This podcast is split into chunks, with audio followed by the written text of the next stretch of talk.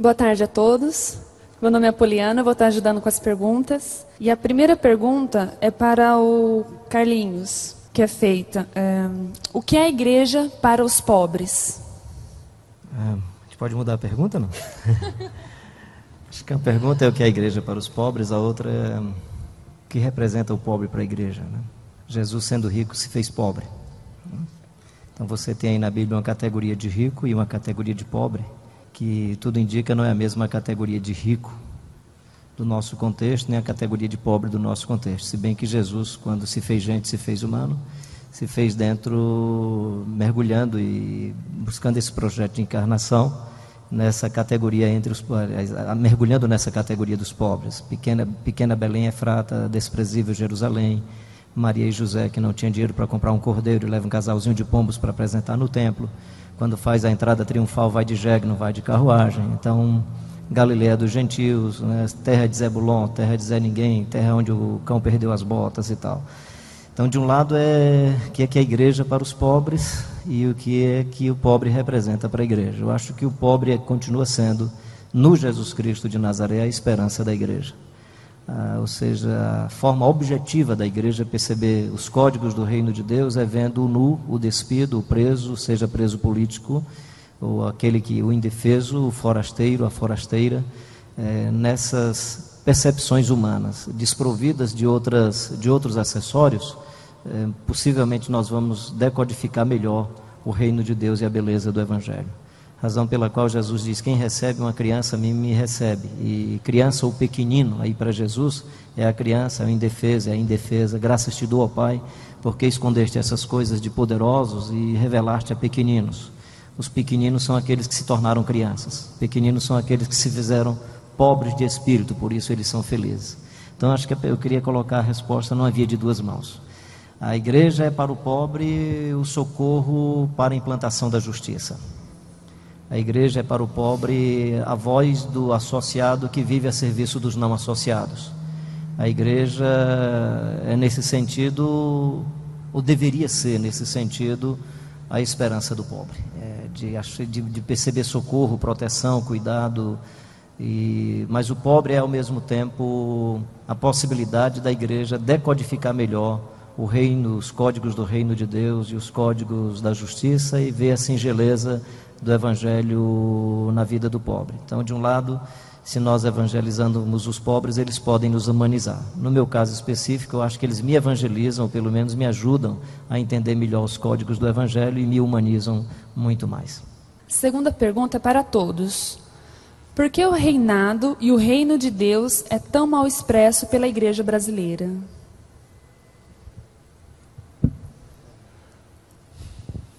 Bom, é, acho que isso é uma realidade é, mundial, não é só nossa.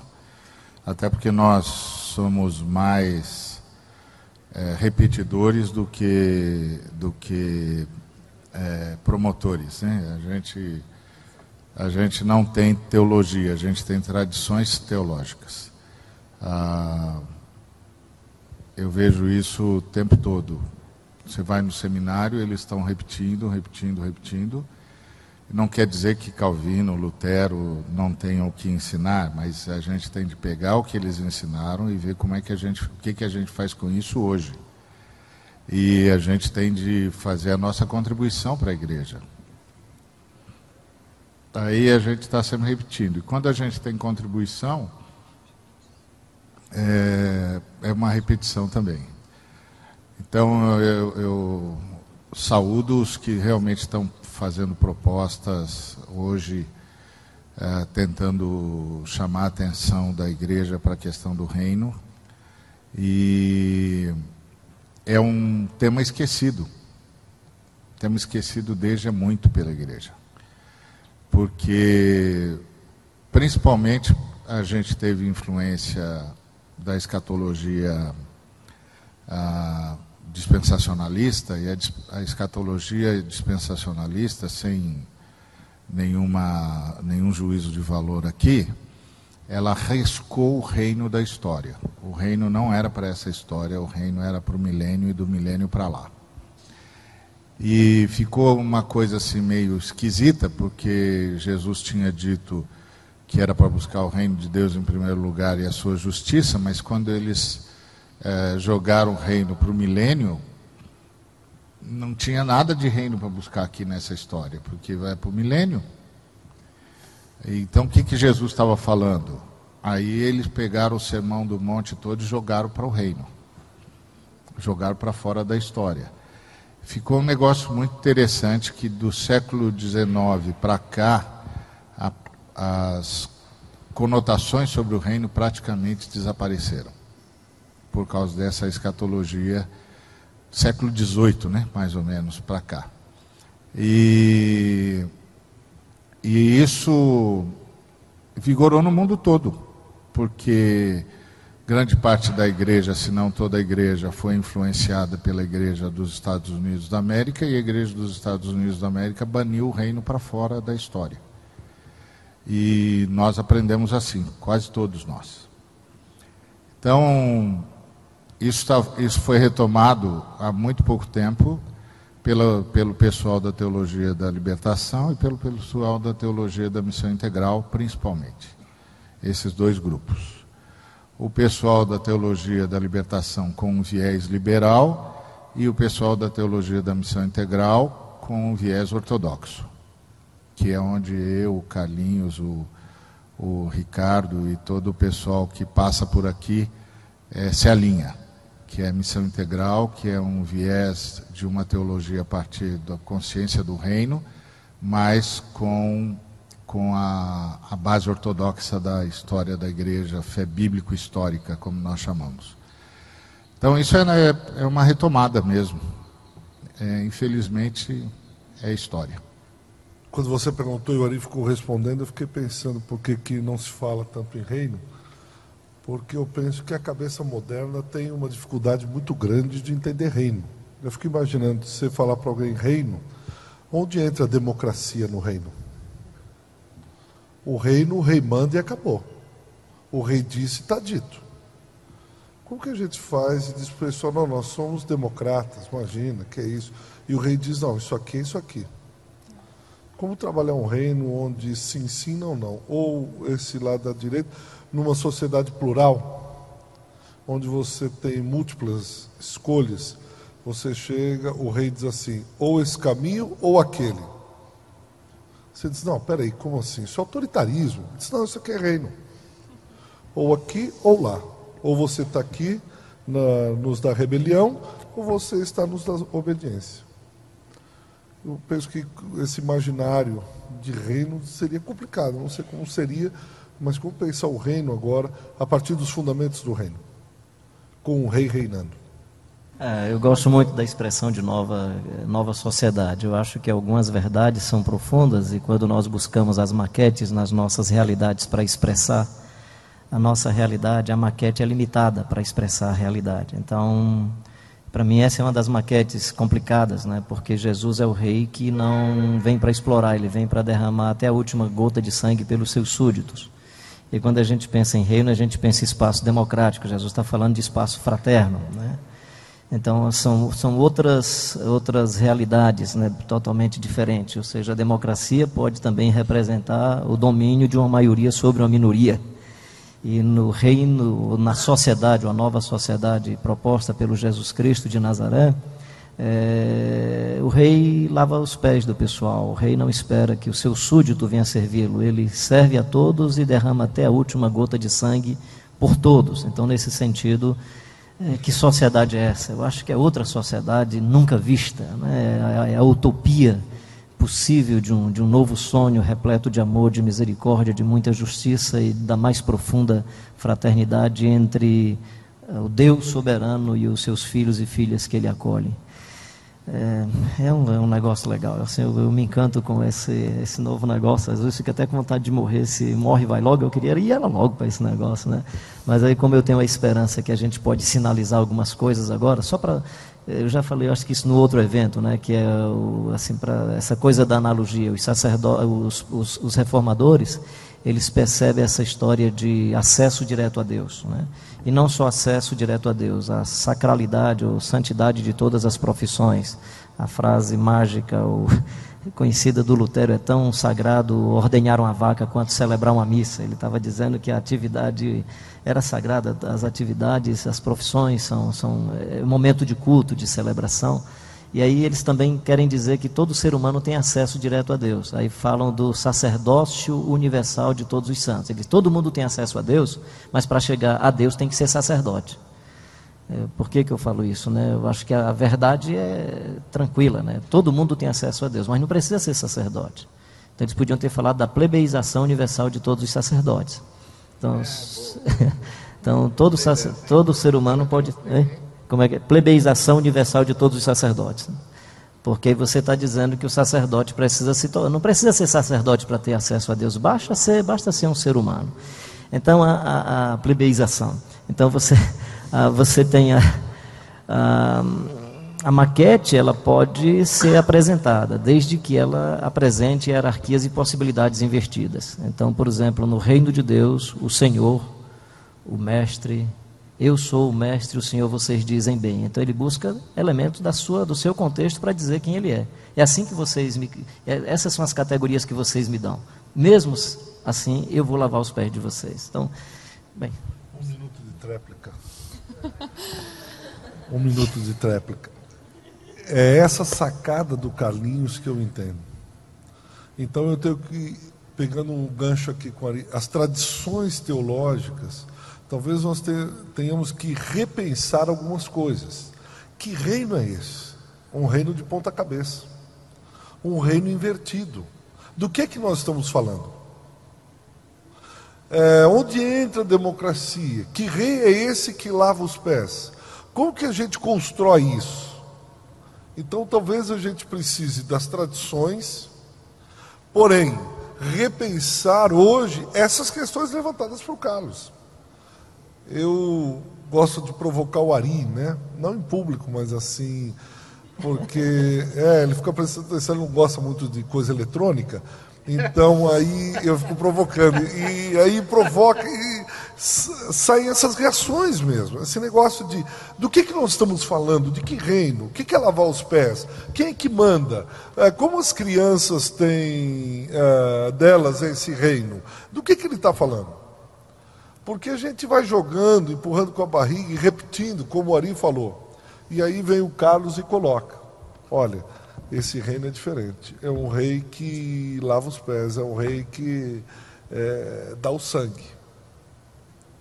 E que contradiz aquilo que a gente pensa, os elementos que a gente, as categorias que a gente pensa. Então, pensar o reino é repensar toda a realidade.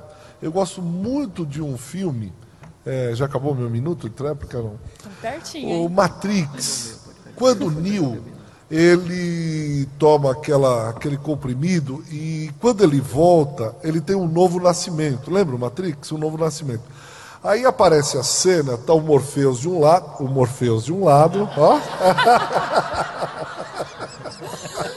foi sem querer, falar de novo, foi sem querer.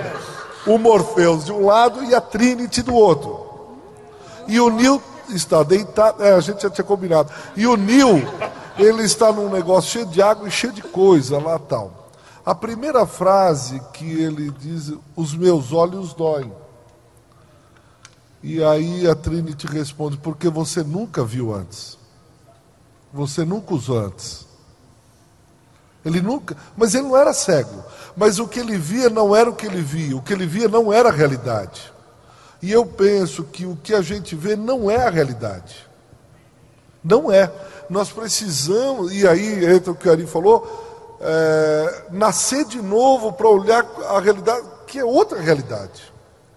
Quando falo em reino, eu tenho que pensar com, eu tenho que ver com outros olhos, pensar de outra maneira, e aí que a gente precisa caminhar. Isso aí. Agora a pergunta para o pastor Ari. Qual o papel do pastor nesta igreja relevante para os pobres? Existe cobertura espiritual? Até onde o pastor pode ir? Cobertura espiritual, eu não sei o que, que é isso. É... Eu conheço intercessão e súplica por todos os santos. Conheço carregar as cargas uns dos outros. Conheço amai-vos uns aos outros. Agora, cobertura espiritual, não conheço. A não ser a de Jesus Cristo. Que diz que é como a galinha aninhando seus pintinhos que diz que é aquele que habita no esconderijo do Altíssimo, sob as suas asas estará seguro, porque as suas asas lhe são pavês e escudo. Essa cobertura eu conheço, já ouvi na Bíblia, pelo menos. Eu oro todo dia por ela, por mim e por todos os santos, com súplicas, com muitas súplicas porque não está fácil. Não está fácil. Então, essa coisa da, de uns, um pastor que cobre o outro de, espiritualmente. Espero que você não me peça isso, porque eu vou dizer: está roubado, Xará. Meu sangue não dá nem para lavar o meu pecado, e agora você vai dizer que a minha oração cobre você? Se toca. Vamos fazer um acordo. Eu oro por você, você ora por mim. E, e aí a gente entra debaixo das asas de Jesus, se esconde sob as asas do Altíssimo e fica batendo um papo lá enquanto a gente ora um pelo outro. Porque eu, eu não conheço essa história. Desculpa, não quero, não há nenhuma crítica, mas eu realmente não conheço isso nas Escrituras. Ah, o pastor é um mestre, né? E um cuidador.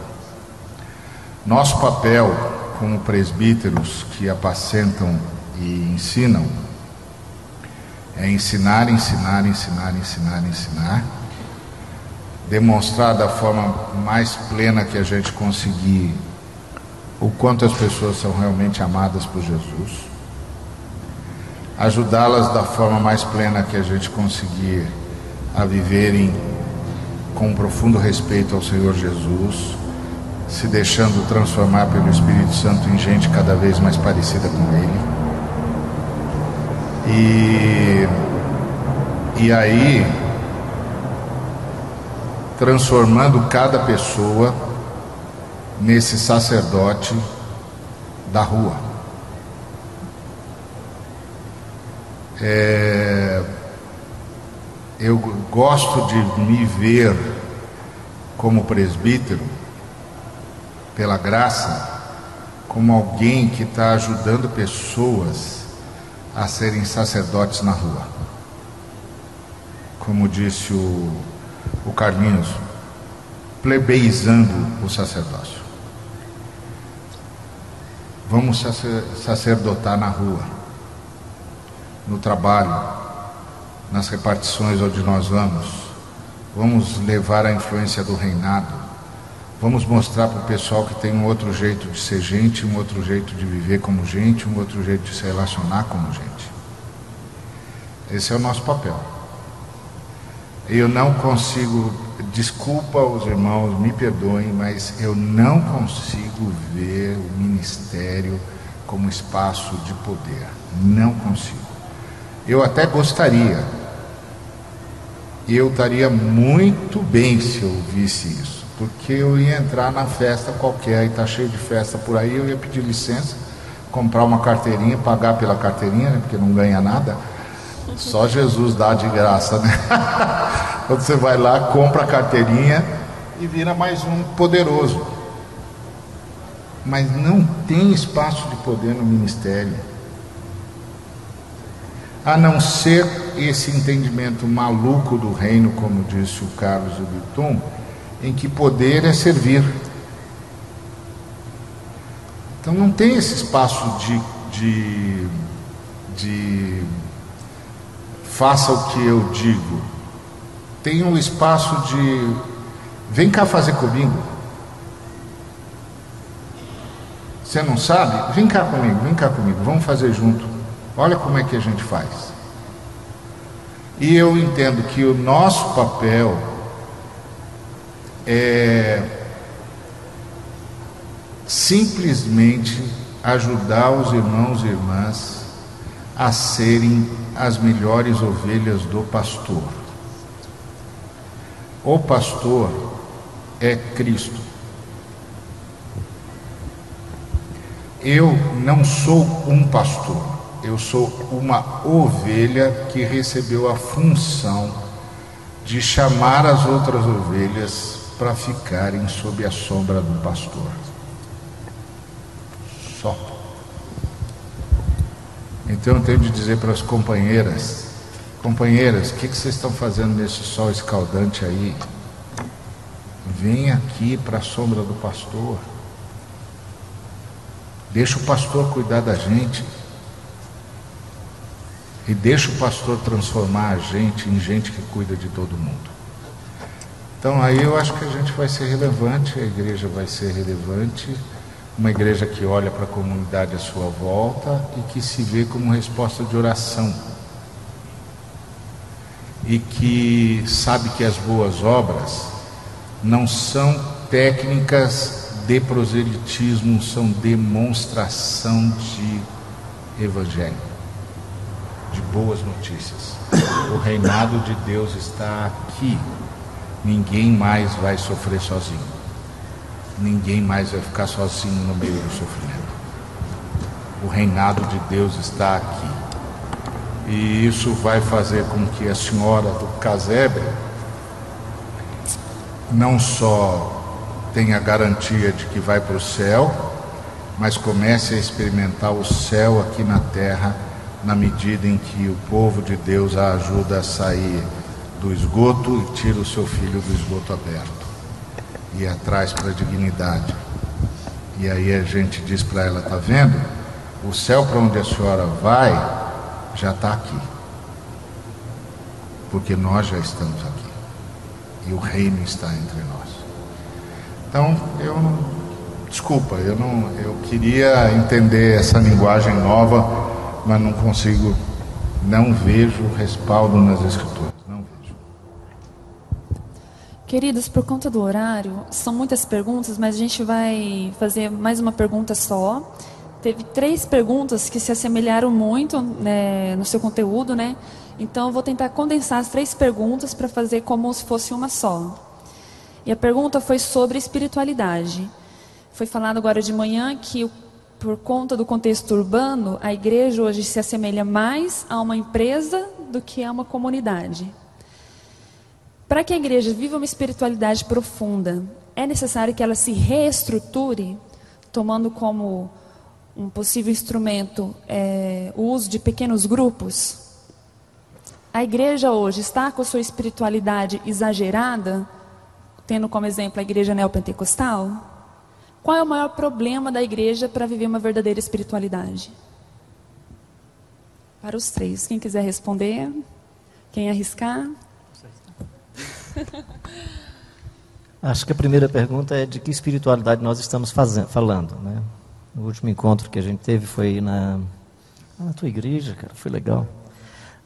Estava ah, falando da espiritualidade marcada pela idolatria, marcada pela magia, é, marcada pelo mercado, marcada pelo esoterismo no sentido de experiência particular e pessoal voltada para dentro de si mesmo então, primeiro, que, que, espiritualidade, de que espiritualidade nós estamos falando? Né? Essa espiritualidade que está aí no mercado, no contexto brasileiro, eu entendo como sendo uma espiritualidade é, batizada de magia. Né? Magia dos objetos, magia das frases, magia, né? muita magia. E ela casa bem com o mercado. Então, não diria que é por causa do espaço urbano. É porque mercado, magia e idolatria casam muito bem.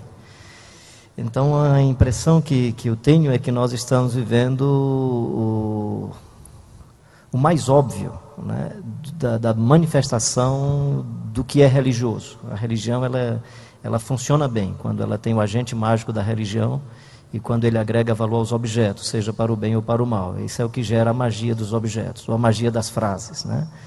Ah, junto com isso, se eu pego esse copo que deve, eu não sei quanto é que custa, quanto custa? Não, aqui em São Paulo uma copinho desse com água? 1,50? Enquanto eu não orar, vai ser, ser 1,50. Depois da oração, esse danado, se o cara der 20 reais, eu vou dizer que ele tem uma fé muito pequena. Né? Então, assim, você agrega valor ao objeto, você agrega valor ao pão, você agrega valor a, a, ao vinho, você agrega valor aos objetos, num espaço mais ou menos ético, o máximo que você faz é dizer quem pode ou quem não pode pegar o objeto, porque o objeto passa a ter mais valor do que as pessoas. O charlatão aproveita disso e faz negócio, né? Aproveitando a história do pastor e o pobre, aí no meio do pobre não, é um copão cheio, né? nem só um copinho pequenininho, é um copão cheio e todo pobre pode beber dele, né? E é muito pão, e todos eles podem comer do pão todo, não é só um pedacinho. Na religião, não. Você agrega valor e o objeto passa a ter mais valor do que as pessoas. Então é isso que gera esse mercado e essa espiritualidade. O Evangelho está propondo outro negócio, eu entendo, totalmente diferente.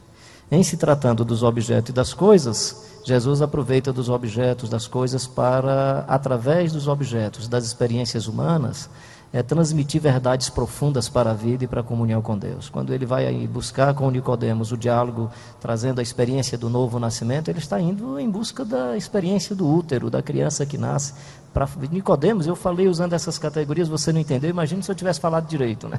Imagine se eu tivesse falado do negócio diretamente.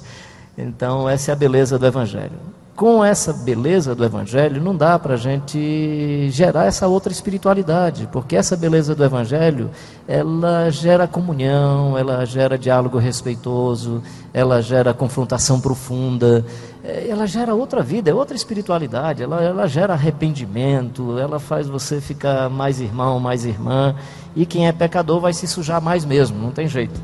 Então acho que uma, das, uma questão é que tipo de espiritualidade está presente no contexto brasileiro. Eu não vejo diferença, honestamente. Vocês que são torcedores do Corinthians, do Palmeiras, do Santos, me, me desculpa, mas eu não vejo diferença da magia dos nossos cultos com a magia do jogo do Corinthians e São Paulo.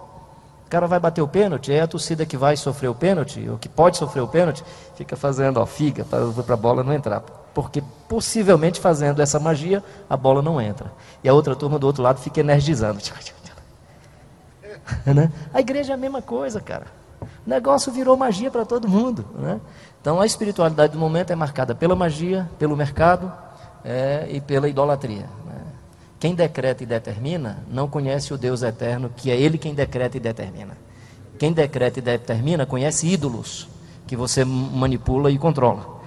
Então, é, a espiritualidade do Evangelho é uma espiritualidade que faz é, tremer a nossa espinha dorsal diante do soberano Deus, do grandioso Deus, que é misericordioso e bondoso. E por que, que nos curvamos? Por causa da sua soberania? Claro, mas também porque nós nos olhamos e dizemos, puxa vida, sou tão pecador que ele vai me consumir. Não consome por causa da misericórdia dele. Bem, não falar mais não, senão eu fico me esticando aqui, tá bom.